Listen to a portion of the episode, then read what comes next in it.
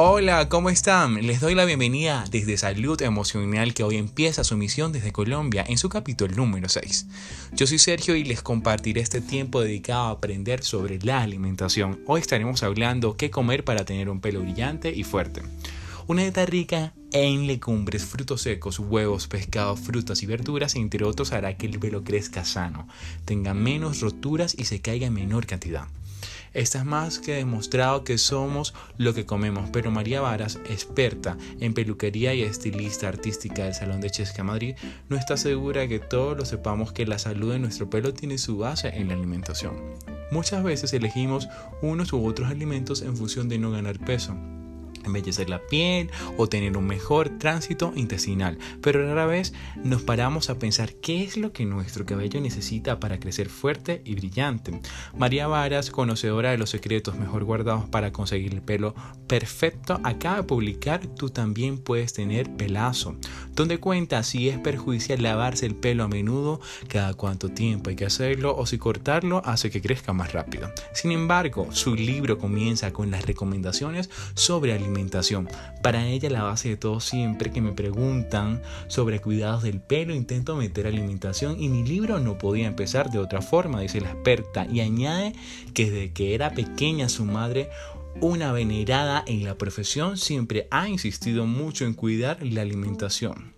Ella ha intentado explicarnos que cada alimento hace su labor siguiendo la corriente de comida real y vitaminas para el pelo. A veces se nos olvida que el cabello sale de la piel y mucha gente se cuida la piel del cuerpo pero no oxigena la del cuero cabelludo. La que cuida con las grasas saludables y que el folículo esté bien alimentado y que el pelo crezca limpio cuenta María. Al parecer, el colágeno que a menudo falta en la piel a partir de los 30 y 35 años afecta el pelo. El aguacate es una fuente y el aceite de oliva extra virgen para todo es una medicina que el folículo ayuda a que esté sano y que la piel también esté lubricada. Hay mucho poro obstruido y noto que si un cliente está haciendo un tipo de dieta porque me doy cuenta si falta hierro, zinc, magnesio, explica María. María Varas es defensora de la nutricosmética, pero para ella es muy importante la base de un cabello fuerte y sano. Esta es una, una de las recomendaciones que María nos habla y dice que un cabello que tenga una buena caída y esté fuerte Está todo en el secreto de la buena alimentación. Si cuidamos la alimentación sería conveniente acudir a uno de estos especialistas. Hay productos que nos dan el extra que necesitamos, pero lo primordial es buscar alimentos que nos hace falta y siempre guiarnos por la nutricionista. Alimentos para un pelo fuerte.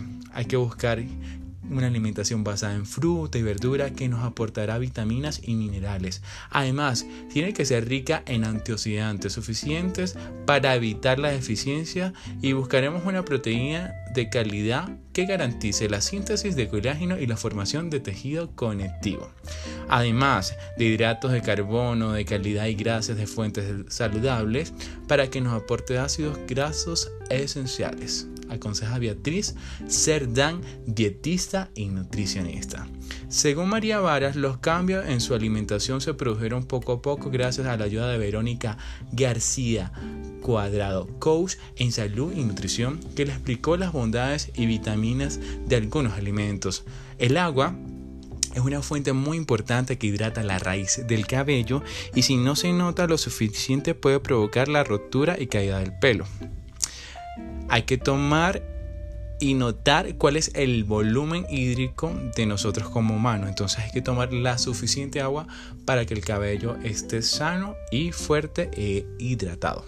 El huevo lo como casi a diario, escaldado sobre la tostada del sándwich y aguacate, acompañado de verduras.